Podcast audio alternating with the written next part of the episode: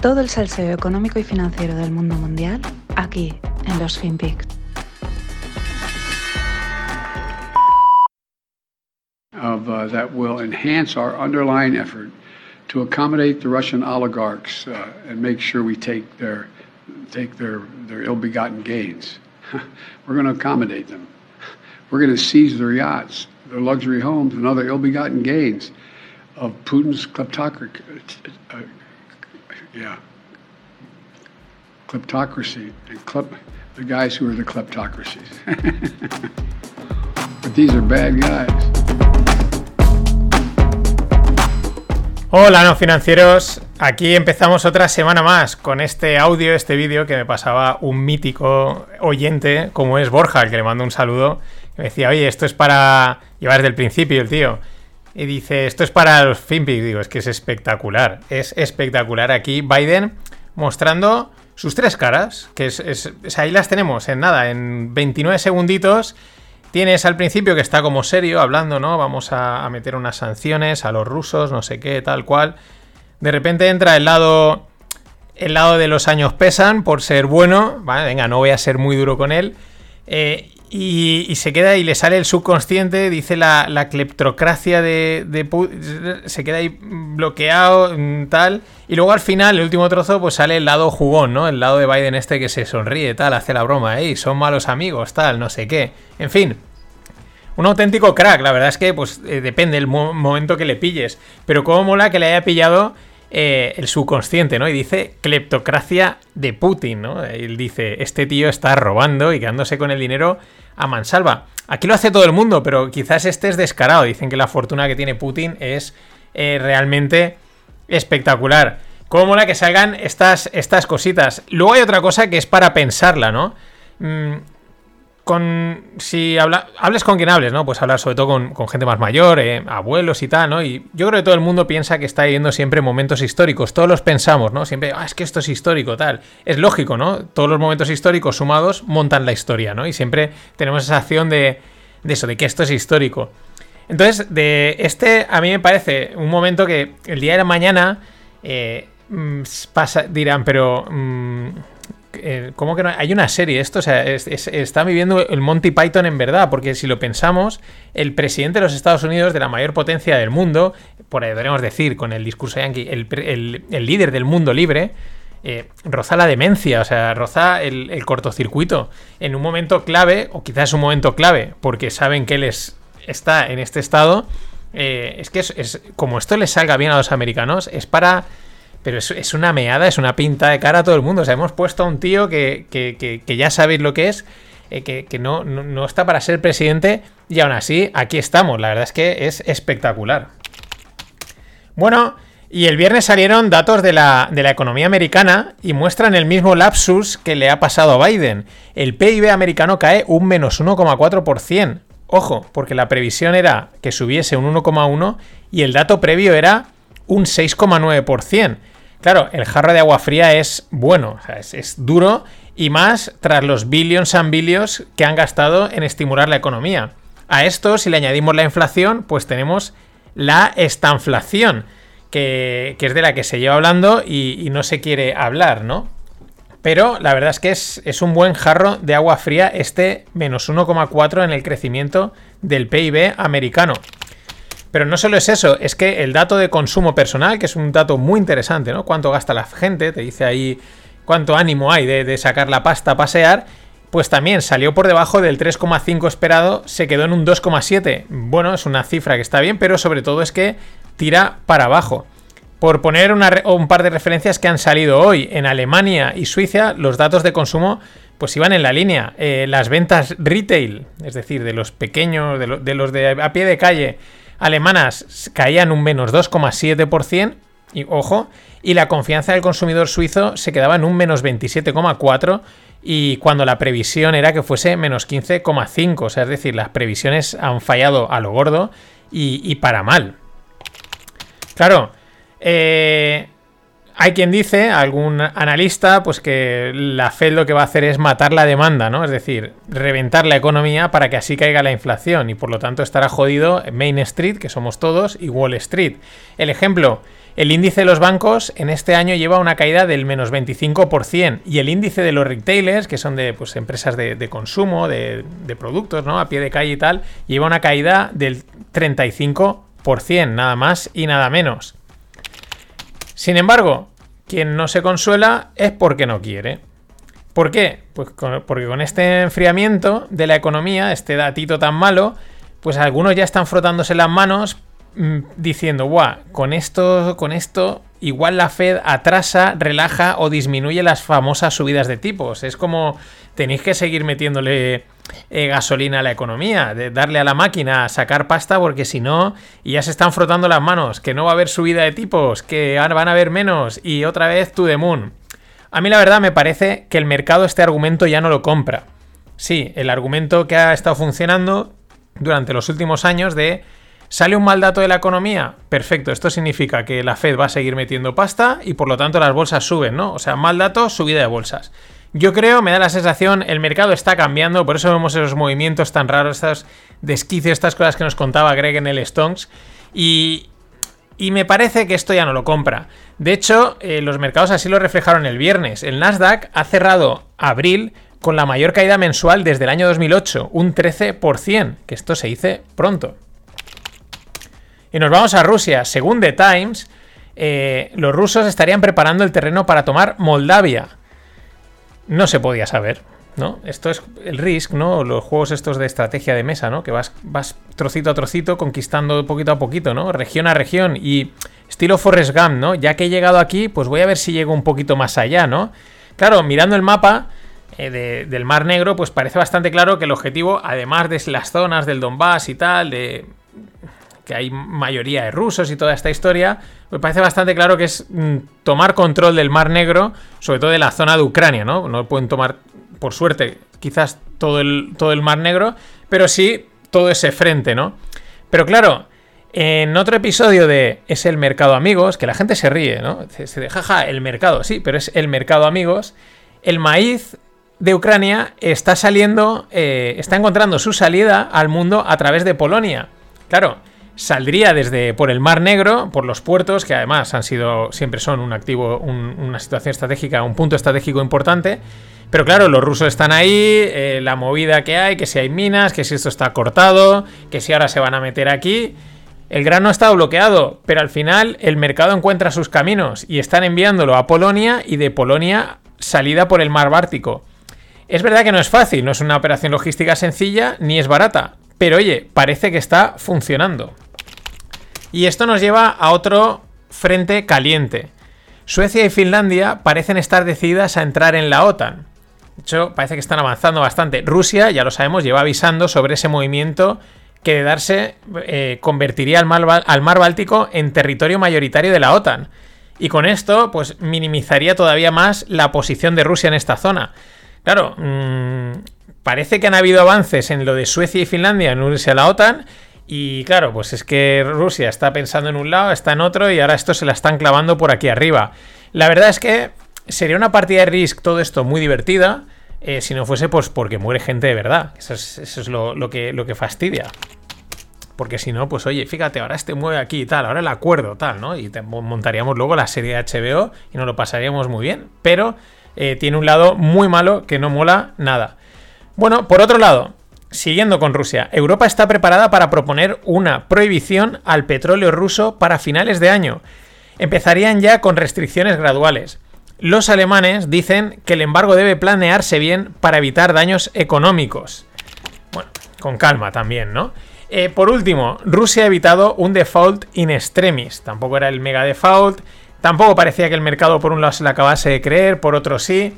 Eh, el miedo empezó, pues lo comentamos, hace, pues no sé, unas semanas, cuando Estados Unidos anunció que congelaba las reservas de dólares de los rusos en, pues que no las iban a poder gastar, el dinero, no pueden utilizar el dinero que tenían en instituciones americanas, ¿no? Claro, ahí dijeron, pues si no pueden gastar esos dólares, no van a poder pagar la deuda, los bonos que tienen. Sin embargo, pues ese riesgo no se ha materializado, los rusos han pagado los cupones que tenían que pagar de deuda de este mes eh, de hecho, el gráfico de los CDS rusos, los Credit Default Swaps, que son pues unos seguros de protección contra, contra este tipo, contra el impago de deuda a nivel eh, de Estado, pues se habían disparado, pero skyrocketed, que se dice, y ahora se han desplomado de golpe.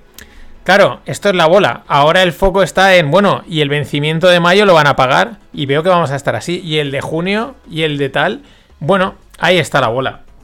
Claro, ante esta inestabilidad financiera, que principalmente le afecta a Putin, pues por la que está liando y porque le están sancionando, este Vladimir está considerando vincular el oro físico al rublo. O sea, es decir, esto sería volver al patrón oro. Sería la primera vez que pasa en más de 100 años, concretamente allí en, Rusia. Bueno, mm, sí, ¿por qué no volver? Si la historia, si no se repite, se parece, ¿no? O rima mucho. La verdad es que la vuelta al patrón oro sería divertida, porque por un lado los que, los que la añoran, ¿no? Los que, ay, tal, es que si con el patrón oro no habían problemas. Por otro lado, los que la detestan. La verdad es que el libro del señor de las, los señores de las finanzas, el patrón oro está ahí y no sabría deciros hasta qué punto mm, sí, hasta qué punto no, en los tiempos actuales. En otros tiempos más pasados sí, pero es muy interesante ese libro. Y por otro lado tendríamos a los bitcoiners, que yo creo que se quedarían de pasar esto pues como Vincent Vega en, casa de Mia Wallace en la gran película de Pulp Fiction, ya sabéis, cuando se queda ahí mirando a un lado y a otro. Y bueno, las cañas fresquitas de este mes que me las, me las paga José Ángel desde ahí, desde, desde Canarias. Eh, un saludo, José. Gracias. Vamos a hablar de cositas cripto. Un variado, un cóctel.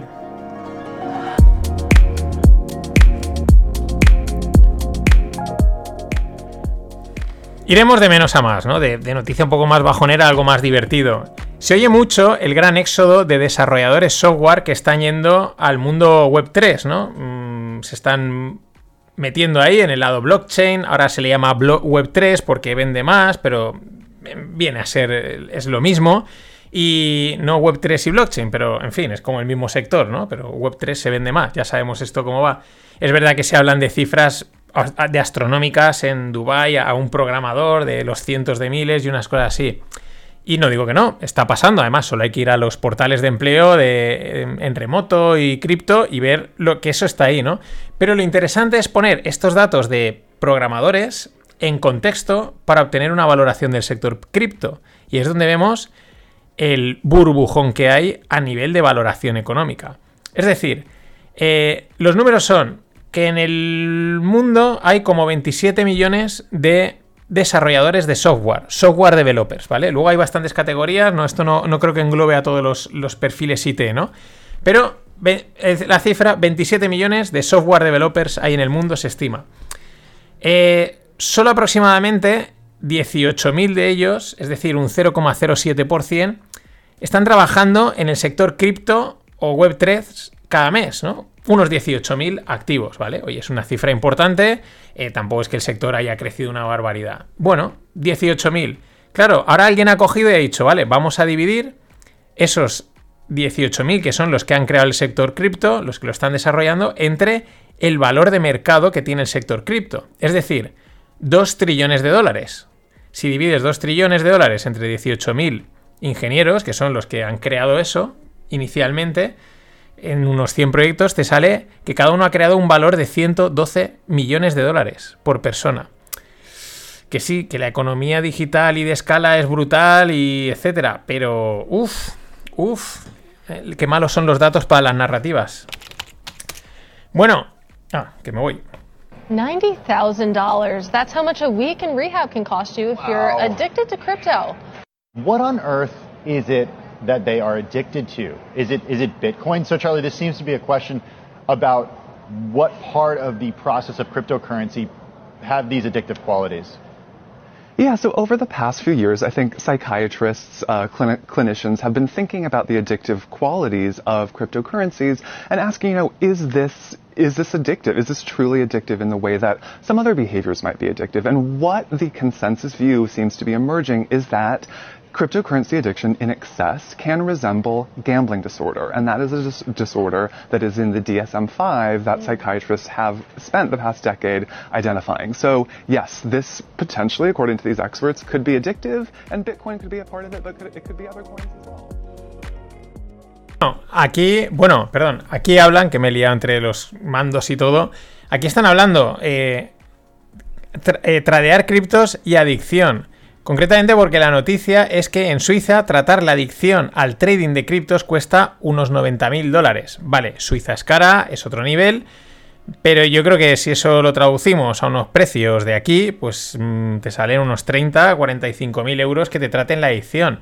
No sé lo que cuesta tratar una adicción cualquier otra, la verdad, pero bueno, más que el precio es el tema de adicción al trading de criptos que podemos aplicar a cualquier tipo de trading. Lo único que pasa es que mm, en el sector cripto, como hay tanta volatilidad, están las redes sociales, está el FOMO, pues lo que genera es mucho más emoción y mucho más enganche. El fondo es el mismo, me da igual que estés enganchadísimo a hacer trading con el SP o el oro, a que lo hagas con las criptos. Lo que pasa es que ya sabemos, ya sabemos el enganche que genera.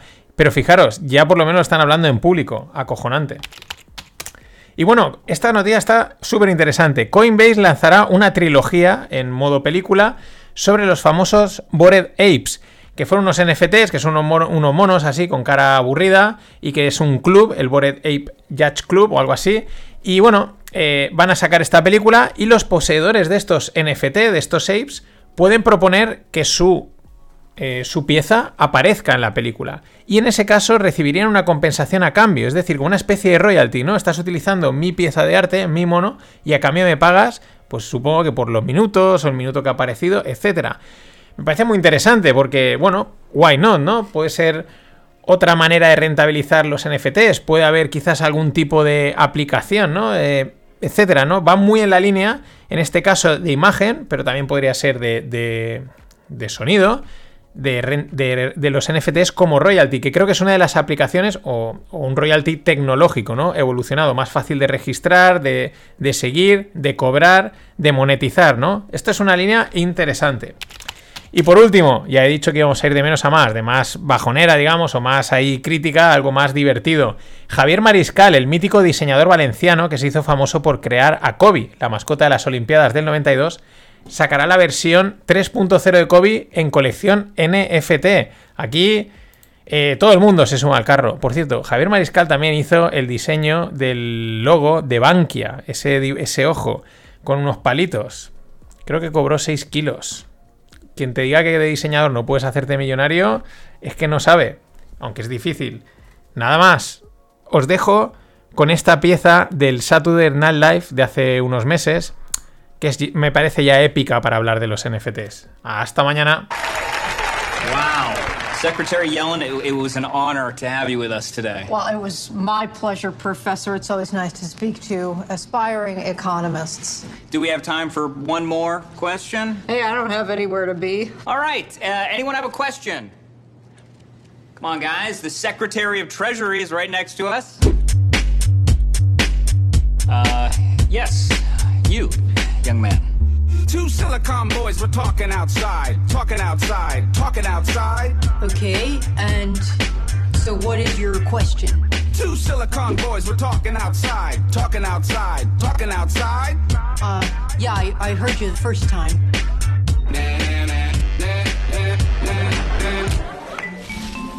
Now what the hell's an NFT? Apparently cryptocurrency. Everyone's making so much money. Can you please explain what's an NFT? I said, what the hell's an NFT? It's like real life Monopoly. Everyone is doing it like Gronkowski. Can you please help me make an NFT? Son, I didn't understand a word you just said. Hey, thanks. That is not a compliment. Ah, I disagree. I actually see what you're saying, young man. Um, we are aware of NFTs, and they Excuse are me. currently. I can break it down for you. I'm sorry, are you Morpheus? From the Matrix film series? No, but I do have pills if you need some. Anyway, the thing about NFTs is Non-fungible. It's a rhyme for eating Lunchables. I fix a Colin Joseph's face. Very punchable. Digital images, Digimon doing scrimmages. Or I pick up a number the Nintendo Switch. Dictionary with the pick fat Jerry. I made it last night and now I got three thousand dollars. And now I can buy me a gift for Peter Griffin crossing up all star ballers who are taller. Look at these, if you please. Supreme Court Justice Chuck E. Cheese. Bama Jabba and a Mini Cooper Master Splinter. Amy Cooper, Tora, Adam Driver having dinner. Hey, here's a Thanos that works for 24 million. It could be yours, and the prices go up and down, you see. So that explains an NFT. Okay, well, that was just a list of complete nonsense, but you're not totally wrong. Uh, can anyone here expound on that a bit more eloquently? Anyone? What about you, man with the mop? Who, me? Well, I wasn't really paying attention, but if I had to explain NFTs, I'd probably say Hey, here's the thing about NFTs. It's a non-fungible token, you see. Non-fungible means that it's unique. There can only be one like you and me. NFTs are insane. insane. Built on a blockchain. Right. A digital ledger of transactions. It records information on what's happening. When it's minted, you can sell it as art. And this concludes my rapping part, mother. Wow, that's pretty much what I would have said, so thank you. You're welcome. Um, I I don't know if this is too forward, but I actually have tickets for uh, UFC 260 if you guys want to come. Oh, hell yeah. Yeah, no doubt. Oh, great.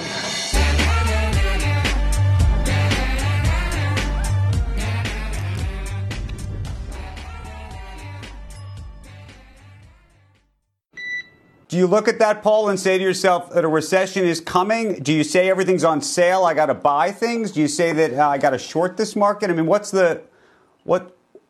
I, I know you say you don't have a strident view, but you must be Well, telling I mean, look, your traders clearly to do you don't want to own bonds and stocks. You, you start with that. It's going to be a very, very, uh, a very negative situation for either one of those asset classes, right? You can't think of a worse macro environment than than where we are right now for financial assets. And again, one of the reasons I think maybe the biggest differentiator between now and those other periods over the past 40 years is look at the level of overvaluation that we were both in rates as well as as, um, as stocks. So Hola, no financieros. Aquí tenéis a Paul Tudor Jones, uno de los famosos tiburones de Wall Street, muy habitual en este tipo de entrevistas en la CNBC. Y bueno, pues mm, varias cositas, ¿no? Dice, no quieres tener. Además, el problema es que lo dice al mismo tiempo que está hablando eh, Andrew Sorkin, que es el entrevistador, y, se, lo, se lo ha dicho al principio y no se te has dado cuenta. Dice, tú no quieres tener acciones ni bonos en este momento. Ahora está hablando de la clara sobrevaloración del mercado, ¿no?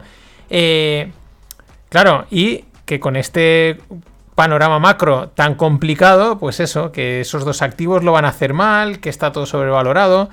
Si veis el- la entrevista son cinco minutos, veis el lenguaje corporal de, de Paul, pues transmite incomodidad, ¿no? El tío parece que está plantado, ¿no? Pero tose un par de veces, mm, se rasca y aunque está plantado, esos detallitos son de, de incomodidad, ¿no? De, ah, de que no está cómodo como no lo está nadie ahora mismo en el mercado. Porque da unos bandazos, hace unas cosas rarísimas, el panorama macro, lo que dice, da miedo, mm, está empezando a corregir. Y ahora veremos, ahora veremos al final, o sea, contaré alguna cosa más, no de Paul Tudor sino de alguien más bestia todavía, ¿no? Pero antes, una de resultados. El jueves pasado era un día clave porque salían varias empresas importantes a, a presentar resultados, de hecho toda la semana era, y mucha gente decía, pues viendo cómo se han desarrollado los, los eventos, ¿no? Respecto, por ejemplo, los resultados de Netflix y algún otro, pues más de uno estaba temblando diciendo, como ahora las grandes salgan a dar resultados, las grandes tecnológicas, y no sean buenos, esto puede ser una auténtica escabechina. Sin embargo, pues lo de siempre, la de cal y la de arena, Apple y Amazon. Y menos mal que la manzana salvó el jueves, porque ya digo, muchos tenían miedo de que no se cumpliesen expectativas. Al final, muchas veces los resultados, más que el resultado, es qué esperaba el mercado. Y que si pasaba eso, pues empezase una auténtica escabechina. Porque claro, si ya Apple mm, falla, en, falla ¿no? en, en presentar resultados, que se dice, es decir, no llega a lo que se esperaba, pues apaga y vámonos. Pero no, Apple es súper sólida. Todos los resultados financieros, la parte financiera, todos por encima de las expectativas. Eh, muy bien, o sea, es que Apple es muy sólida. Solo se quedan por debajo eh, las ventas de wearables, el smartwatch, estas cosas, home y accesorios, que tampoco, digamos, es la principal línea de negocio. Y al mismo tiempo anuncian que ellos continúan con la recompra de acciones, nada más y nada menos que 90 billions dedicados a recomprar acciones. Esto se suele interpretar como algo bueno para la acción, ¿no? Están quitando acciones del mercado, las están comprando y por tanto en teoría deben de subir. Y además aumentan el dividendo un 5%. Lo que he dicho, Apple es muy sólida y en momentos como este en el que el resto se tambalean, ella llega y dice, ¡pum!, yo sigo a lo mío. Buffett lo sabe, el abuelo, que, hay que ya estaba jubilado, que es que no se entera y todas estas cosas, pues él lo sabe, por eso tiene un porcentaje muy importante de su cartera, además, muy, muy importante. Creo que es un 40%, una cosa así, una auténtica barbaridad, fuera de toda diversificación en Apple. Y claro, saben estos resultados y dices, ah, pues, em, pues joder, ¿no? Sabe más el, el, el diablo por viejo que por diablo es, ¿no?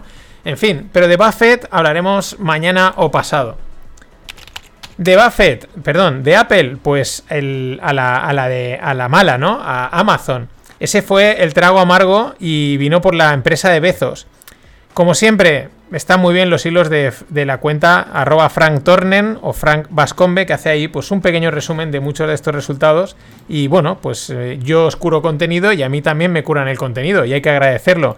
El resumen, eh, Amazon gana dinero en los datos, en la parte cloud, en el Amazon Web Services, que es donde se almacenan la gran mayoría de webs y todo esto. De hecho, si a veces pues navegáis y tal, pues veis que por ahí pone AWS, pues es que esa web o esa aplicación está utilizando Amazon, ¿no?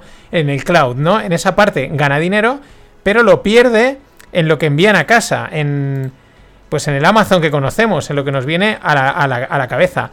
Además, eh, mmm, constata el peor crecimiento en ingresos en una década, lo cual también ya es, bueno, en algún momento tenía que pasar, pero es sintomático.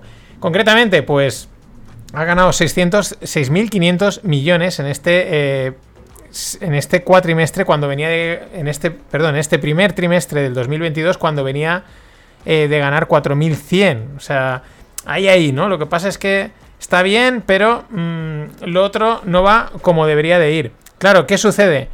Que la inflación, los costes de distribución, pues los tiene en muchos casos los asume Amazon, ¿no? Porque ya no voy a explicar cómo funciona Amazon, frente a otros que, por ejemplo, explicaban que Walmart, pues los, los traslada a los clientes, ¿no? Eh, hay también quien ve en estos resultados mmm, como que el negocio está acabado, o sea, catastrofistas siempre los hay. En la newsletter os dejo una captura que ha hecho alguien que cogía la hoja de resultados y ha empezado a meter líneas rojas por todos lados diciendo esto está que, que, se va por todos lados. Bueno, tampoco hay que ser tan agoreros y eh, lo que decíamos, en algún momento estas grandes pues iban a tener algún mal trimestre, algún cuatrimestre, veremos si continúa, si no, o si simplemente se está consolidando el sector. El tema es ese, que los datos de los resultados de Amazon, igual que algún otro, pues lo que remarcan es que el negocio digital no es ajeno al negocio físico, que cada día incluso mmm, están, pueden ir más de la mano. Ahora nos parece lógico, porque a toro pasado es muy fácil, pero recordemos las narrativas de los últimos trimestres y, y, sobre todo a raíz de la pandemia, ¿no? Que parecía que todo iba a ser digital y que lo físico, lo analógico estaba muerto y toda esa historia, ¿no? Algo parecido le está pasando a Globo, sí, la, el delivery español que compró Delivery Hero que Delivery Hero pues no hablemos de la castaña que está llevando en bolsa y por lo tanto de la castaña que se están llevando los inversores de Globo, pero ha presentado también resultados y le pasa lo mismo que Amazon, récord de facturación, en el que, bueno, Amazon no ha sido récord de facturación, pero en el caso de Globo récord de facturación, pero quintuplica las pérdidas, pierde 475 millones pese a que ha elevado los ingresos un 64%. Claro, eh, cuidado porque es lo que hay, gente, hay quien apunta y dice, a ver, igual el delivery este que hemos bebido esto, durante estos tiempos, en términos de costes, pues será una ilusión. Y si nos toca pagar lo que realmente cuesta, porque a veces estas empresas, eh, acuérdate que lo que hacen es financiar, es decir, no me importa entregar a pérdidas, pero el objetivo es que luego ganaré más, ¿no? Pero ¿y si eso no se cumple? ¿Y si quieres recibir la hamburguesita o el libro en casa y tienes que pagar los costes de envío? Pues igual ya no es tan interesante y preferimos ir al, restaurante. Es una posibilidad que está ahí y pues hay que tenerla en cuenta. Y aprovechando estos malos datos del e-commerce y del delivery, pues planteo un escenario muy distópico a la par que divertido. También venimos a esto, a, a, a este tipo de cosas, ¿no? Así que no lo toméis en serio, pero imaginemos que esto que hemos visto, estos resultados de estas empresas se mantienen, ¿vale? Esto, oye, esto no es rentable, no es rentable que recibas la comida en casa salvo que me la pagues, ¿no? Entonces en ese caso, pues ya no nos interesa pagar porque me traigan la hamburguesa o porque me traigas el libro o la camiseta, voy yo a la tienda. Imaginemos que volviesen a resurgir los centros comerciales y los grandes almacenes. La verdad es que sería una de estas paradojas que se guarda la historia para reírse de nosotros. Y uno, otros resultados fueron los de, Robin, los de Robin Hood, la aplicación de trading que ha puesto de moda, pues bueno, ya sabemos, ¿no? Estuvo el, game, el GameStop, eh, ha gamificado muchísimo, todos los chavales metiéndose, algunos palmando hasta la casa, pues presentó unos resultados pues muy malos, ¿no? Pierde más dinero que ingresa, pero como alguien analiza, dice, se puede decir que Robin Hood existe para hacer rico a Ken Griffin, de Citadel. Os recuerdo, Robin Hood no cobra comisiones. Entonces, ¿cómo hacía dinero? Porque le vende el libro de órdenes a Citadel. Citadel es un market maker, eh, un creador de mercado, que está ahí en las transacciones. Y este decía, mira, yo te voy a decir mis clientes que quieren comprar, antes que nadie. Entonces Citadel dice, pues yo lo compro antes y se lo vendo a tus clientes. Ese es el juego. Por eso le vendía los libros de órdenes a Citadel, por eso Robin Hood ofrecía y sigue ofreciendo eh, comisiones a cero. Pero claro, ahora está claro quién le saca más rendimiento a la jugada. Claro, ¿quién iba a ser? ¿Vlad o Ken Griffin? Los perros viejos.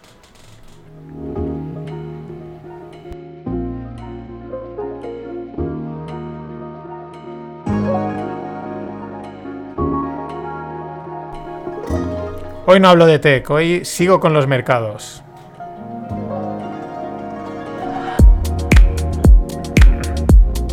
Ya dije que esta segunda parte pues la iba a tomar a partir de ahora un poquito más libre, seguirá siendo principalmente tecnología o de criptos cuando hay algo que comentar, pero si no hay nada que comentar o creo que hay una parte más editorial o algo de lo que ha comentado la primera parte para explicarlo un poquito mejor, pues así lo haré. Una zona un poquito más, más free dentro de que los FinPix ya son free. Continúo, ¿por qué? Porque el Fondo Soberano Noruego es el mayor fondo de inversión del mundo, nada más y nada menos que 1,2 trillones actualmente y este fondo es estatal y vienen de los beneficios de estatales del petróleo, que llevan durante décadas pues colocando en los mercados, invirtiendo en acciones a largo plazo. ¿Para, ¿Para qué? Pues para garantizar el bienestar noruego. La verdad es que esto ya no es el 1,2 trillones, el que tengan el petróleo, ¿no? Porque bueno, pues oye, has nacido donde has nacido, tienes petróleo o no tienes petróleo. Es la mentalidad, es esa manera de proceder, es decir, oye, tenemos aquí un lujo, o sea, tenemos un privilegio, que tenemos un petróleo, que esto vale una pasta, y en vez de fundírnoslo en políticas de género y cosas de estas, de energéticas, que al final muchas acaban en la nada, ya sabemos que se van en subvenciones y subvenciones, pues oye, ¿por qué no lo invertimos a largo plazo? Es uno de los grandes actores del mercado y es importante. ¿Qué ha pasado? Pues que su CEO, Nikolai Tangen, o Tangen, o no sé cómo se dirá en, en noruego, pues ha hablado y confirma lo que le intuíamos en el lenguaje no verbal a Paul Tudor Jones. Mm, no mola lo que ha dicho, o mm, no mola nada. Veamos algunas de sus afirmaciones. Eh, según el CEO, él, dice que si la estanflación, es decir, el estancamiento de la economía más la inflación continúa, dice, es el peor riesgo que podemos enfrentar. Dice, el fondo podría caer un 40% en valor. O sea, 1,2 trillones perdiendo que como como medio trillón, 500 billions. Esto es lo primero que ha dicho. Luego ha dicho que, claro, eh, así en general, ¿no? Dice, claro, cuando las cosas están mal aquí en los mercados, los que tenemos que estar invertidos, pues no hay donde esconderse. Lo dice en general, eso lo sabemos, pero claro, en este momento el decir no, no hay donde esconderse pues que no tienen salida. Dice, nosotros tenemos que estar invertidos. Está como avisando, ¿no? Tenemos que estar invertidos, pero si el mercado se va a, a Hades, pues nos, tenemos, nos vamos con él. Caemos un 40%. También dice, dice, si los tipos de interés siguen siendo muy bajos y los precios de las acciones muy altos, todo esto significa que en conjunto tenemos un camino difícil por delante. Está diciendo, eh, las acciones están sobrevaloradas, como decía Paul Tudor y como mucha gente llevamos diciendo desde hace mucho tiempo. Mm, y que está diciendo que los tipos de interés no pueden ser bajos, tienen que subir y las acciones tienen que caer, que es el camino difícil. Y luego dice, necesitamos evolucionar y prepararnos para lo que viene. Lo difícil no es ganar dinero cuando los tiempos son buenos, lo difícil es ganar dinero cuando las cosas se ponen difíciles. Este está diciendo, señores, Mm, sorpresas ninguna dentro de un año, dos o tres. Vienen tiempos difíciles en los mercados, no hay donde esconderse y el camino es complicado. Mm, las cosas tienen que corregir. Y del mayor fondo de inversión al mayor hedge fund del mundo, que se ha sido la sorpresa, ¿no? Ya lo hemos comentado, es el Banco Nacional de Suiza, el SNB, que como ya contó J.R. Isela en la última vez que lo tuvimos en el Stones, pues el SNB, el Banco Nacional de Suiza, cotiza en la bolsa suiza, luego es privado. Si miráis los accionistas es muy interesante, la mayoría son cantones suizos, que bueno, es como es privado pero de posesión pública, ¿no? Los accionistas son eh, pues los cantones, ¿no? Que son como las, las comunidades autónomas de allí y bueno, el beneficio revierte a los ciudadanos. Pero luego también hay dos o tres bancos, el Credit Suisse, el VS, y luego, muy curiosamente, hay un tal Theo Sigert, que nada más y nada menos es el segundo mayor accionista del Banco Nacional de Suiza. ¿Quién es Theo Sigert? Theo Sigert. Todo muy normal para ser un banco eh, central. Y lo del hedge fund viene porque se han dedicado en los últimos tiempos a imprimir para comprar acciones tecnológicas americanas. Vamos, han ido cargadísimos. Es decir, esto es una forma de vender francos y comprar dólares. Es decir, de controlar la cotización del franco, ¿no? Porque en momentos de incertidumbre la gente se lanza por las divisas más seguras. El franco es una de ellas. Bueno, pues el mayor hedge fund del mundo, el SNB, el Banco Central de Suiza, ha publicado unas pérdidas de 34 billones. Es verdad que tienen un balance enorme, pero nada más y nada menos 34 billones por las caídas del Nasdaq. Vamos, todo muy normal en un banco central. Las cosas como son, el mercado está cambiando o ha cambiado, pero esta reflexión me la guardo para el cierre de la semana. La hilaré con los con el tema de navegar. Nada más, hasta mañana. Que invierta su puta madre. I want to say, uh, as to the person, we don't know what homeowner, which homeowner shot at him. Um, I guess they think that they did something wrong, which they did not. If somebody's breaking in your house, you're more than welcome to shoot them in Santa Rosa County. We prefer that you do, actually. Um, so, whoever that was, you're not in trouble. Come see us. We have a gun safety class we put on every other Saturday. And if you take that, you'll shoot a lot better and hopefully you'll save taxpayers money. So, with that, questions? Hola, no financieros. Aquí tenemos al sheriff del condado de Santa Mónica. No, perdón, de Santa Rosa, Santa Rosa County, en Florida. Y lo que ha pasado es que eh, alguien ha entrado a una casa a robar y le han pegado unos tiros, ¿no? Pero parece ser que no acaba de morir pero no sabe quién le ha pegado el tiro. Entonces está haciendo un llamamiento de, oye, quien lo haya hecho, no pasa nada, podéis venir. Nos parece bien que si, que si alguien entra en vuestra casa, le disparéis. Y lo que viene a decir también es, bueno, lo que viene a decir no, lo que dice es, tenemos unas clases de seguridad de armas que te va a enseñar a disparar bien y a que nos ahorres dinero en impuestos. En pocas palabras, a que si entra alguien en tu, casa, te lo cargues y nos ahorras mm, llevarlo a la cárcel, juicios, movidas y estás tranquilo, estás en tu derecho, ¿no? Eh, es espectacular, la verdad es que lo de los americanos mm, tienen unos contrastes, bueno, yo creo que todos los países tienen contrastes, pero eh, los Estados Unidos tienen los suyos fuertes y este es muy heavy, ¿no? O sea, está diciendo, mm, dispara, tú dispara, si entra en tu casa dispara, pero dispárale bien, no lo dejes medio herido, que nos cuesta dinero en el hospital, mátalo y arreando. En fin, cosas de, del, Wild Wild West que sigue vigente, aunque eh, estemos en el siglo XXI. Bueno, hoy toca movidas de mercado, eh, jugarretas de las grandes manos. Eh, si hago la analogía, pues con este sheriff, pues esta gente, los, las manos negras del mercado, podemos decir, de los financieros, pues estos no piden permiso para entrar en casa ajena o disparar. Y en ese sentido, pues no se andan con chiquitas, que quieren entrar en casa ajena, entran, que quieren disparar, disparan. Solo que lo hacen de una manera que parece que las cosas son casualidad, ¿no? Fíjate lo que ha pasado. Uy, es que, ¿qué, cosas pasan, no? Mm, ay, lo siento. Vamos con ello. El flash crash nórdico. El lunes se produjo un flash crash en los mercados nórdicos que sacudió a todos los mercados europeos. Bueno, esto es normal. Eh, ¿Qué es un flash crash? Pues es una caída muy rápida y una recuperación muy rápida que sucede en muy pocos minutos. Concretamente sucedió en el OMX, que es el índice sueco, es como el IBEX sueco, y se desplomó un 8% en tan solo 5 minutos para luego recuperarse. ¿Qué pasa con los flash crash? Pues que se atribuyen a algún error técnico, una orden mal introducida, que históricamente se ha llamado fat finger, ¿no? Dedo gordo. Hoy en día es muy difícil que haya un... Eh, bueno, no es difícil, pero con tanta electrónica, pues mm, como que Fat Finger no hay. ¿Por qué se dice gordo? Pues porque eh, antiguamente cuando las órdenes se metían más de manera manual, pues en vez de ir y pulsar un 1, pues a lo mejor pulsas el de al lado y es un 2 y has duplicado la orden, o en vez de pulsar el 0, pulsas ese que tiene dos ceros y en vez de 10 has metido 100, ¿no? Y entonces entraba una orden muy gorda, o en vez de darle al una a comprar, le das a vender y has hecho la liada padre, ¿no? Eh, esto pasaba antes, hoy es, cada día es más difícil, o puede pasar, pero es más complicado. En fin, eh, eso, que los flash crash se atribuyen a esto, ¿no? A un error técnico, a una orden mal introducida, eh, o algo que ha pasado, ¿eh? Algo que ha pasado. Es que suena así y lo piensas y dices, si son sistemas con tecnología punta, eh, con unos controles de seguridad, de tal, mm, esto de que pase algo cuesta bastante de creer. Y ellos te lo dicen, te lo dicen en la prensa y se quedan tan panchos. ¿Qué pasa? Pues que esto no cuela. Y mm, menos desde el famoso Flash Crash que, que se produjo en el 2010 y las posteriores investigaciones al respecto de las que no hay unas conclusiones claras, pero lo que dejan entrever es que alguien hizo algo. No se puede confirmar, pero alguien hizo ahí algún movimiento. Os dejo en la newsletter un documental de hace 8 años, pues que indagan en este tema y, y bueno, pues es interesante.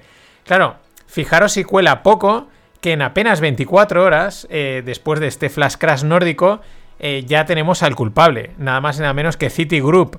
Vale, eh, bueno, pues es el culpable, o sea, tampoco dice mucho más, ¿no?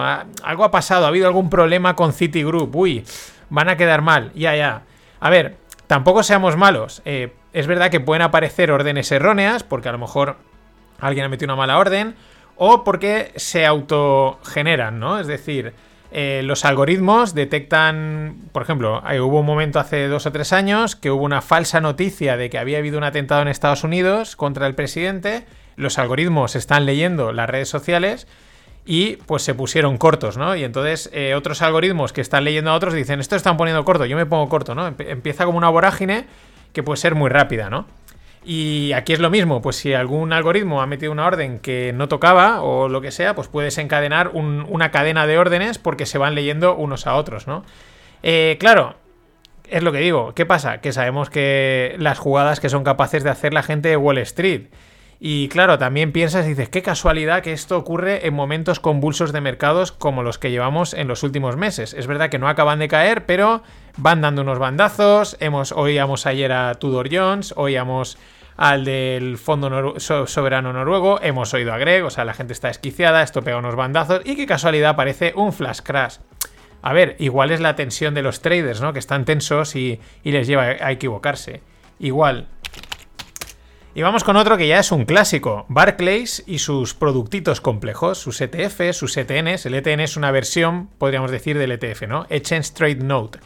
Eh, sobre todo muy enfocados a commodities. Bueno, pues el banco inglés vuelve a la carga.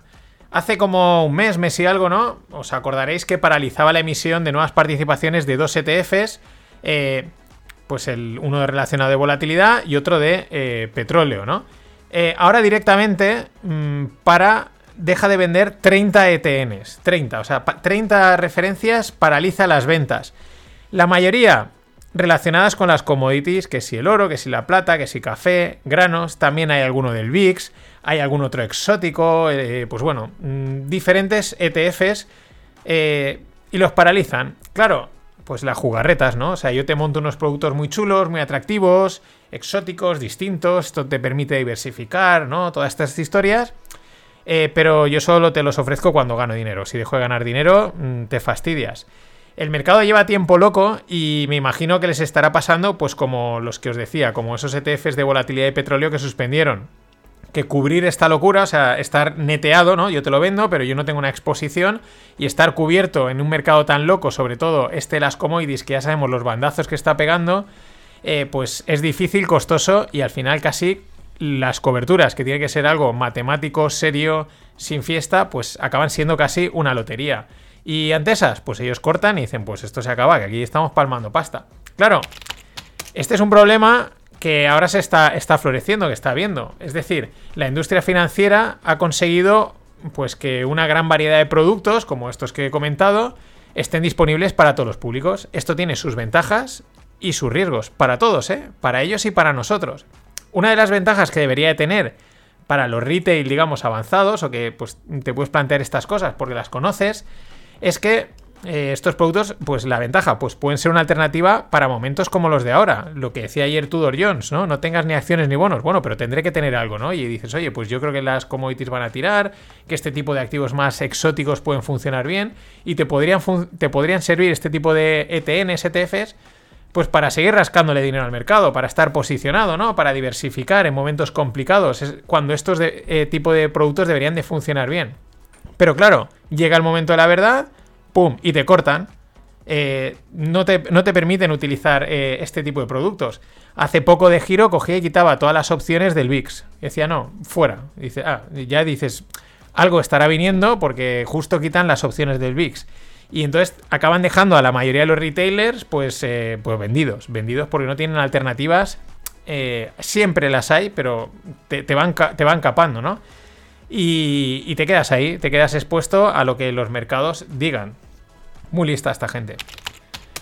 Y bueno, eh, vamos con los indexados. Hemos tocado un poquito de cada. Los fondos indexados, también conocidos mm, inversión pasiva, porque, bueno, replican índices, eh, se han convertido en un golem de dinero inversor. Eh, la gente mete dinero ahí de una manera automática, sin pensar. Cada vez han ido captando más dinero, haciendo los índices más grandes.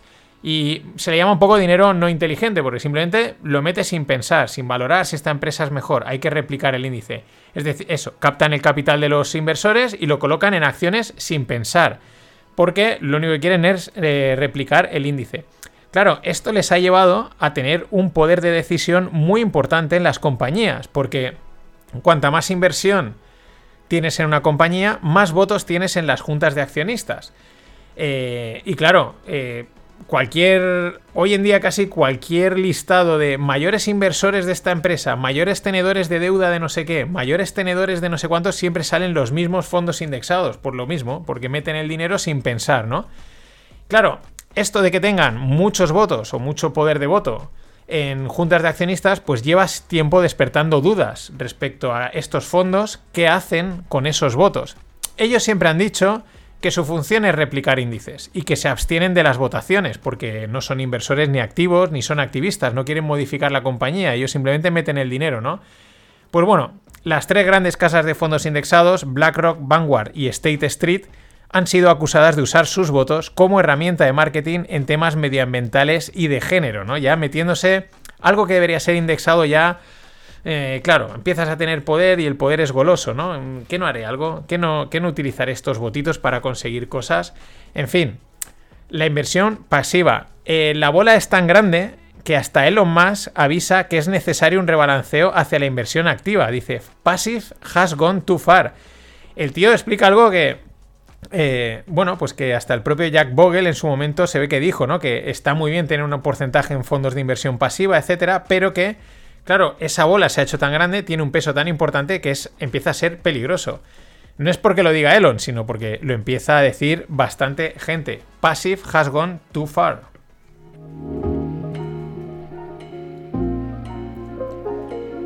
Y bueno, a los preinscritos en el club, pues eh, me falta la RGPD, la parte legal que no se me había pasado. Y estamos en espera. En cuanto me la envíen, estamos dentro. Vamos para allá.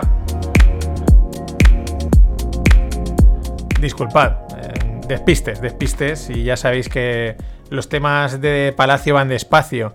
Bueno, vamos a hablar de un par de algunas cositas de startups. La checa Rolik, con R-O-H-L-I-K, Rolik, pues compra Ulabox, que es uno de los primeros supermercados online españoles.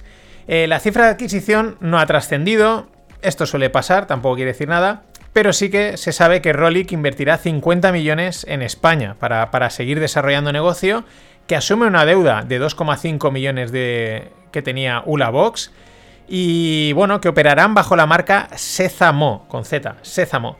Bueno, eh, respecto a la historia de Ulabox, pues mm, al final es un Jaume Gouma, creo que me viene ahora el nombre, es el que tenía el mayor porcentaje. Han habido bastantes salidas, se ve que hubieron eh, pues discrepancias en cuanto a la estrategia a seguir, pero bueno, al final esto es un éxito.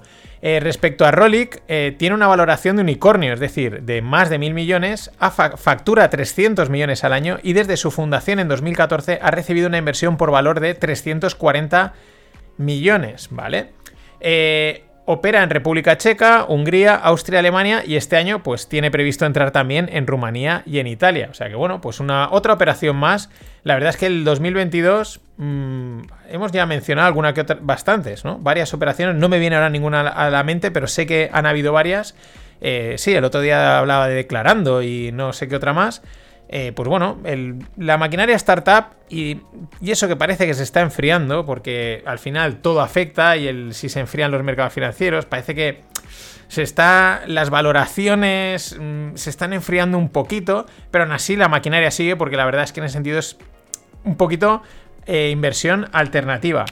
Y luego otra eh, que es vamos a ir a. O sea, ya habréis oído hablar de ella, sobre todo si estáis suscritos a la newsletter, porque es la empresa que yo gasto para la newsletter, que se llama Substack.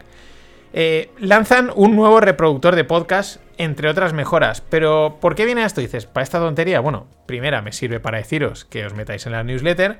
Pero es que es un producto que, como lo llevo gastando tiempo y lo llevo viendo que lo gasta bastante gente, ojo al ojo, hay que estar atentos, porque poco a poco han empezado muy poquito, van haciendo las cosas muy bien y lo más importante, es un producto digital fácil de utilizar, muy fácil, tanto para los creadores de la, newsletter como para los consumidores de contenido. Es como fácil, es sencillo, es directo, ¿no? Eh, eh, nació simplemente pues que podías hacer una newsletter, podías meter ahí un GIF, eh, un, muy fácil, arrastras el GIF, arrastras la foto, escribes la gente se apunta fácilmente y a la marcha. Es fácil distribuir, fácil suscribirse, pero es que poco a poco le han ido añadiendo características. El podcast yo lo envío ahí embebido, ahora ya puedes también meter vídeo. Eh, la nueva app que se ve que ya es como un reproductor. La posibilidad, que esto ya lo aviso para el año que viene, pues mmm, puedes hacer varias newsletters dentro de la newsletter, por lo tanto lo que quiero para el año que viene es que si te quieres suscribir solo a la del viernes, pues estés solo en la del viernes. Eh, si te quieres suscribir solo a la que saque, que aún no está del Stones, pues solo a la de Stones, si quieres estar en todas. Es decir, varias cositas que van funcionando y hay que estar atentos. Yo creo que va a ser un, una startup de estas a seguir con grandes valoraciones. Mm, y sin saturar. No tengo ninguna duda de que será un ejemplo o un caso de estudio en pocos años. De menos a más y sencillo, fácil y de valor. Nada más. Hasta mañana. Always look on the bright side of life. Always look on the light side of life.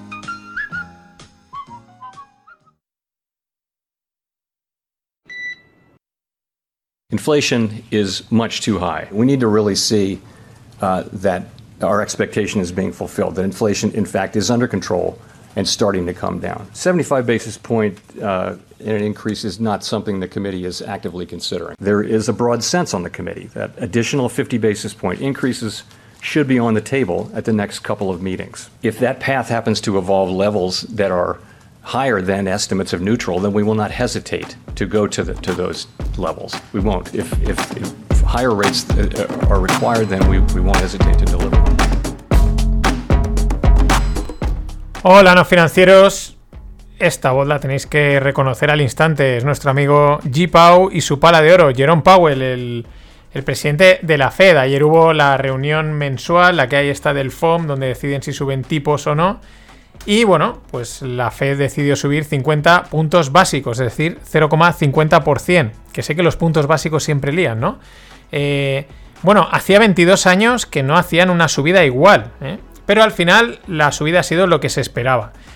Aquí os comento lo que, lo que ha dicho, ¿no? Que son los extractos más destacados de, estas declaraciones, ¿no? Porque es como un corta y pega que han, que han hecho. Muy interesante. ¿Qué dice? Pues que la inflación la inflación es muy alta, pero al mismo tiempo dice que ahora está controlada y está empezando a corregir. Claro, o sea, tú, eh, el tema es que se ha controlado sola. Bueno, vamos a suponer que se está controlando, ¿no? Pero claro, ello también en algún momento se va a controlar. Tú la dejas que suba, dejas que se vaya al infinito, y entonces hay un momento en que, evidentemente, como no puede irse al, infinito, el infinito, pues parará. Y entonces ahí dices, está controlada y está cayendo. Esta gente es muy lista, ¿no? Pero Ahí está, que, que, está controlada y que está corrigiendo. Eh, también dice, ¿no? Que. Porque se especulaba con que si igual subirían 75 puntos básicos. Fijaros que en 22 años es la primera subida así de 50 puntos básicos, pues la de 75 hubiese sorprendido. Pero no, él dice que eso no estuvo en ningún momento sobre la mesa y que la de 50 puntos básicos pues sí que tenía consenso y lo tenían bastante claro. Eh, pero que no descartan pues subidas, que bueno, más subidas no se descartan, seguro que las habrán, pero subidas que puedan ser más pronunciadas y la cosa se complica. Pero eh, vamos más allá, porque dice otra cosa también, mm, vamos, esto que vamos a ir ahora, ¿no? Now, I would say I think we have a good chance to, to have a soft or softish landing or outcome, if, if you will, and I, will give you a couple of reasons for that. One is uh, households and businesses are in very strong financial shape. You, are looking at, um, you know, uh, excess savings on the on balance sheets, excess in the sense that they're substantially larger than the prior trend. Uh, businesses are in good financial shape. The labor market is, as I mentioned, very, very. So there's a. ¿Qué dice? Que, que, están haciendo un soft landing, que creen que se puede hacer porque las condiciones lo permiten, ¿no? Softish, también ha dicho. Eh, vamos, es decir, intentar petar la burbuja controladamente. Porque dice que los balances, que la, la, parte financiera de las casas, o sea, de las familias, de las empresas, pues que está muy fuerte, está muy bien y, y que lo pueden hacer. Claro, ¿cómo no va a estar bien si has metido trillones a la gente? Pues que, es normal que tengan, que estén hinchaditos de, de, dinerito, ¿no? Pero el tema es lo de siempre. ¿Creen que se puede hacer un soft landing? Yo ojalá lo hiciesen porque, bueno, por lo menos el golpe no sería tan gordo. Pero las consecuencias a largo plazo serían peores, porque entonces les darían el poder de, de pensar, podemos hacer lo que queramos, somos capaces de crear una burbuja, pincharla a nuestro control. O sea, es casi peor esas consecuencias que podía tener a, largo plazo de podemos hacer lo que nos dé la real gana. Pero nos confirma totalmente que, están haciendo el soft landing, que quieren hacer que hay que pinchar esto, que esto hay que frenarlo y hay que bajarlo. Mm, al mismo tiempo, pues ha anunciado que, pues eso, que están renunciando eh, las compras. Hay gente que dice que de la manera más agresiva que ha habido nunca, otros que es no tanto. Bueno, aquí ya, como siempre, debate para todos los gustos. El resultado es que el SP rebotaba cerca de un 3%, así de golpe, ¡pam!, para arriba.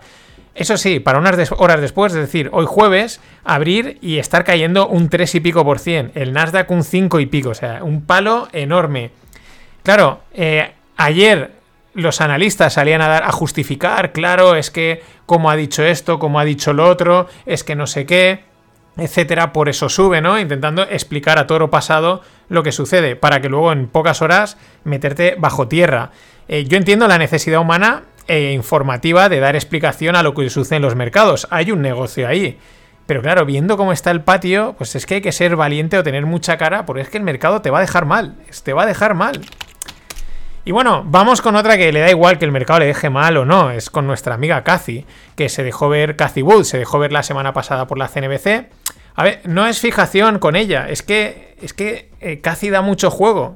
y hay que aprovechar porque habrá algún día que no esté, porque el mercado se la habrá ventilado totalmente, o porque ella dejará de salir, o porque la habrán baneado como a Trump, y echaremos de menos sus declaraciones. Estas son algunas de sus perlas eh, a raíz de que no ha parado de comprar acciones de Teladoc. Teladoc es la tecnológica del mundo de la, salud. Y, bueno, pues, ¿qué cositas dice? Pues dice, es que dice, Teladoc se está convirtiendo en la columna vertebral de información del sistema sanitario de Estados Unidos. Está en el principio de una curva en S, ¿no? O sea, yo no sé ya la S cómo la ve, ¿no? Pero debe de ser algo muy bueno, ¿no? Cuando lo dice Cathy. ¿Qué más cosas? Amazon ha capitulado y va a ser partner de Teladoc. También dice, Teladoc es como Amazon, tiene un potencial de multiplicar por 10. Más cosas de Teladoc que dice. Eh, que es, eh, perdón, que es un category killer en los próximos 5 a 10 años. Más, somos, refiriéndose a RK, somos una de las pocas organizaciones en el mundo que están centradas en la innovación disruptiva. Eres la, la única, o sea, de las pocas. O sea, no hay nadie haciendo innovación disruptiva, concepto también bastante amplio, bastante abstracto, ¿no? O sea, todas las startups, o sea, con la de millones de startups que hay y de institutos de investigación, vosotros sois los únicos centrados en eso. Ahí acojonante casi. Pero además dice, nuestro mayor miedo es que nuestros nombres, que se refiere a, a las empresas en las que están invertidas, sean barridas. Dice que se mantienen, que son deep value. Will of Cathy. Yo al final creo que le voy a poner al final este apodo Will of Cathy porque es que es que hay que quererla, ¿no? Ella sigue con pensando que la narrativa le va a salvar de los mercados. Ella yo creo que sigue pensando, voy a ver si consigo que la gente meta dinero y, remontamos esto. Mientras sigue comprando Teladoc y vendiendo pues lo que hemos visto, ¿no? Esto tan etéreo, ese futuro innovador. Por cierto, Teladoc lleva una caída de más del 60% en lo que va de año y, un y una caída de un 87% desde sus máximos. Claro, algo que cae un 87% es deep, deep, deep, pero deep, deep. Luego ya, el, si es value o no, eso es otra cosa. Pero es que, eh, fíjate en la narrativa que, que lanza, mm, o sea, cómo juega ya con las palabras, ¿no? We give our research away, uh, not because we are altruistic, although we do want to educate not just investors, but parents and grandparents about how the world is changing and how rapidly is it's changing and how to keep their children and grandchildren on the right side of change. And even for adults how to retrain. So much is going to change because of the five innovation platforms genomic sequencing adaptive robotics energy storage artificial intelligence and blockchain technology. So much is changing. And those Lo veis, ¿no? Que si los padres, los hijos, dice ahí todas las tecnologías, ¿no? Es todo muy etéreo, muy abstracto, muy a futuro. Es pura narrativa.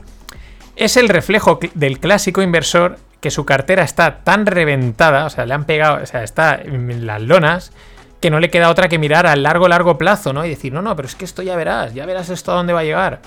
Pero bueno, Cathy es la que da la cara. Pero que como ella hay muchos grandes y pequeños inversores. Lo que pasa es que ella pues sale, pues la cogemos y la utilizamos. En fin, con todos ustedes, pues Crazy Cathy on Steroids Wood. Vaya crack en todos los sentidos. Y bueno, durante este fin de semana eh, y parte de la semana pasada eh, ha tenido lugar la Junta de Accionistas de Berkshire Hathaway, la empresa de Warren Buffett.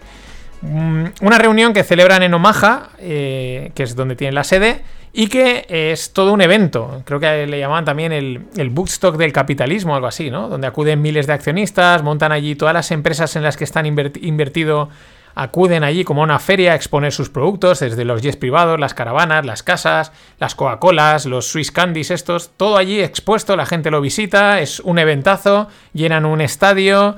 Eh, salen Buffett y Manger y responden, pues presentan los resultados, responden a las preguntas de todo el mundo. Un auténtico, un eventazo, la verdad es que pues también con una ya empieza a tener un, un aura, pues, llamémosle friki, ¿no? O de fenómeno fan, ¿no? Y bueno, pues eh, la gente va a escuchar lo que dicen los dinosaurios de Buffett y Manger. Dinosaurios por aquello de que muchos recién llegados a esto de la inversión llevan años, sobre todo los últimos años, diciendo que, es- que están fuera, que no se enteran, fuera de su círculo, que, que hay que jubilarlos. Claro, el problema es que la rentabilidad que estos tíos siguen manteniendo frente a otras estrellas que están súper actualizadas, en la onda de lo último, pero que es que les están pegando hasta el carnet de identidad, pues es difícil de sostener. Vamos con alguna de las frases que han dicho estos abuelos desfasados. Algunas son repetidas, porque como gente mayor que son, pues tienden a repetirse. Pero es que les pasa como a los abuelos de la economía, que pongo siempre, que nunca está de más que te vuelvan a recordar lo más elemental, ¿no? Ese sentido común inversor que tienen estos dos y que no pierden ni a la de tres. Buffett vuelve a recordar que un buen negocio tiene que generar dinero y que a él le gusta tener cosas que generan dinero, no cosas porque sí. Por eso él desde siempre no es fan del oro, no le gusta, lo critica, le parece una roca, pero es que tampoco lo es del Bitcoin. Y entonces, claro, aquí ya tocas la fibra sensible, pero yo no sé por qué se siguen cabreando. De, de Bitcoin dice que él, aunque le, ofrecen, le ofreciesen todo el Bitcoin del mundo por 25 dólares, no lo compraría. Y Munger, que siempre ataca las criptomonedas porque siempre le preguntan, o sea, la gente va también a picar y el tío pues no se corta y dice, pues mira, esto ni con un palo, ¿no? Pero curiosamente incidió en algo que tuiteó Musk, eh, Musk, perdón, el poder e imperio que supone la inversión pasiva y cómo están llegando a afectar a la gobernanza corporativa. Me quedo con estas dos frases de estos dos puntos, ¿no? Sobre todo por el recuerdo que hace Buffett de que hay que tener negocios que generan cosas. Es decir, ¿qué es un negocio? Pues te tiene que generar dinero, sí o sí. Y Manger, pues el, tema de la in- inversión pasiva, ¿no? Los indexados. Pero es que, ¿te acuerdas de la famosa frase de Warren que dice algo así como que los derivados son instrumentos de destrucción pasiva? Bueno, en la newsletter os dejo una captura de la cuenta de resultados del cuatrimestre de, de Berkshire Hathaway. y aparece una parte que pone Investment and Derivatives Gains and Losses, ¿no? Pérdidas y ganancias de inversiones y derivados. Poco más hay que decir. Es verdad, podemos ver eh, que Berkshire Hathaway gana dinero, en, tanto en el 2022 como en el 2021, pero bastante menos en el 22 que en el 21. Una caída del beneficio nada más y nada menos que del menos 53%, derivada de esa partida de Investment and Derivatives. No está explicado mucho más. Igual esos derivados pues son algún tipo de cobertura. Es verdad que él a veces se ha dicho que ha vendido opciones a muy largo plazo, pero como a 5 o 10 años y cosas de estas que hace él que nadie se entera, pero, pero que él le rasca. Pero para que no haya dudas, lo de abuelos, dinosaurios y desfasados es ironía, que a veces... Y Elon le pega a todo. Debe de ser fan de Warren o se está intentando ganar su interés para que le meta dinero o algo así porque ha tuiteado últimamente sobre inversión, además de una forma muy correcta lo que ha dicho, ¿no? Y, justo lo que dice es una réplica de lo que dicen, de lo que siempre comentan Buffett y Manger, ¿no? Ayer te comentaba el tuit donde alertaba del riesgo de la inversión pasiva, yo creo que esto pues quizás lo dijo a raíz de, oír a, Manger, pero es que toca un tuit donde a raíz de que la gente le ha preguntado que él cómo recomienda invertir, eh, pues él ha explicado qué es lo que hay que hacer. Dice, comprar acciones en, en varias compañías, dice, que hagan productos y servicios en los que creas. Dice, solo debes de vender si esos productos o servicios entran en una dinámica negativa. Ejemplo, BlackBerry, ¿no? Podríamos decir, ¿no? Y no te pongas en pánico si el mercado pues les está atizando. Si el producto es bueno, el servicio es bueno, pues tranquilo. Es verdad que faltaría meter la capa financiera, puede ser un producto muy bueno y un servicio muy bueno, pero si está endeudada hasta las patas, pues mal, ¿no? Dice, pero esto te va a funcionar a largo plazo. Este nada lo vemos ahí sentado con, con Warren dando lecciones de inversión.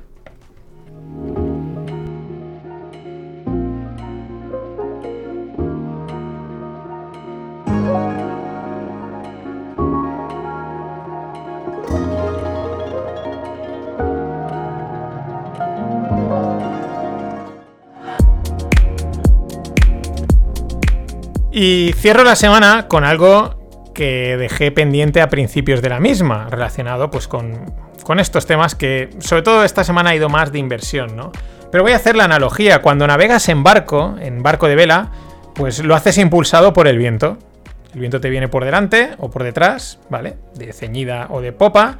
Y eh, pues al final para hacer una regata es importante que el viento esté establecido, es decir, que además de tener una velocidad mínima para que el barco se mueva, pues debe de tener de mantener un ángulo de dirección y no estar muy rolón, es decir, eh, estar bastante estable, ¿no? Dentro de que se mueve. Esto es, pues que eh, no puede estar el viento viniéndote del 100 y ahora se va al 45, ahora al 90, ¿no? Hasta que no se establece mm, ahí en torno al 100, pues la regata no se inicia, porque hace falta unas condiciones estables dentro de lo que es el viento y el mar. Claro, está claro que a lo largo de la regata, pues este viento pues mm, puede y suele variar. Unas veces son variaciones de pocos grados, otras veces eh, lo que se dice se ha ido totalmente, ¿no? Te pega un cambio totalmente de dirección. Mirar los instrumentos de medida y tener experiencia, pues es lo que te permite anticiparte a esas roladas de viento, porque es clave para ganar las regatas, es lo que te hace llegar antes al punto de llegada y ganar tiempo y espacio. Claro, ¿esto cómo es? Pues a ver, tú vas en el barco, en tu rumbo, con tu viento, y estás observando constantemente los instrumentos, las velas y el mar. Y estás viendo que está, oye, todo está en su sitio. Compruebas que más o menos las condiciones están en su sitio. Quizás ajustas un poquito la vela, quizás ajustas un poquito el rumbo. Pero se entiende que el viento pues no es completamente constante, o sea, va dando pequeños bandazos. O sea, si por ejemplo viene de la dirección 100, pues el reloj que te marca esa dirección, pues de repente pone 101, 100, 102, 99, 100, pero está todo el rato en torno a 100 de repente te aparece un 105 o un 107 o algo así y vuelve a 100, ¿no? Te pega ahí como un mandazo. Y aquí puede que el patrón, es decir, el que lleva la caña, el que está mm, llevando el barco, pues que se haya ido de rumbo, se ha despistado, ha pasado cualquier cosa y se le ha ido. O puede que haya sido el viento el que se ha ido. De ser el viento, eh, esa oscilación mayor de lo normal puede haber sido algo puntual o puede no serlo. No lo sabemos, pero empezamos a estar alerta. ¿Por qué? Porque si empieza a oscilar demasiado, si esas oscilaciones empiezan a ser demasiado constantes dentro de la, de, la oscilación respecto a la dirección, pues ¿qué sucede? Es posible que estemos ante un cambio importante en las condiciones del viento. Es decir, te puede venir una buena rolada y, todo cambia, ¿no? ¿Qué pasa? El viento se va y vuelve a 100. Y parece que no pasa, que no pasa nada y se vuelve a ir. Seguimos, hay mucha incertidumbre y aquí es donde entra la experiencia en saber si el viento realmente va a rolar o no, y por lo tanto en anticiparte. El que no tiene experiencia se da cuenta de que el viento se ha ido cuando el viento ya se ha ido. Cuando el viento ya, ya se ha ido de, dirección, pues ya te lo comes. El que tiene experiencia ya se ha anticipado y ya lo está aprovechando. A mí me encanta navegar, como habéis visto, y me encantan los mercados. La incertidumbre, el análisis y la toma de decisiones que hay son iguales en ambas, mm, en ambas cosas. Y el viento en los mercados lleva meses rolando. Va y viene, va y viene, y parece que no pasa nada, pero pasa. Y solo los que tienen experiencia se están preparando. Ahora, no te preocupes si no sabes qué hacer, es normal, aprenderás, porque recuerda, ningún mar en calma hizo experto marinero. Nada más, hasta mañana.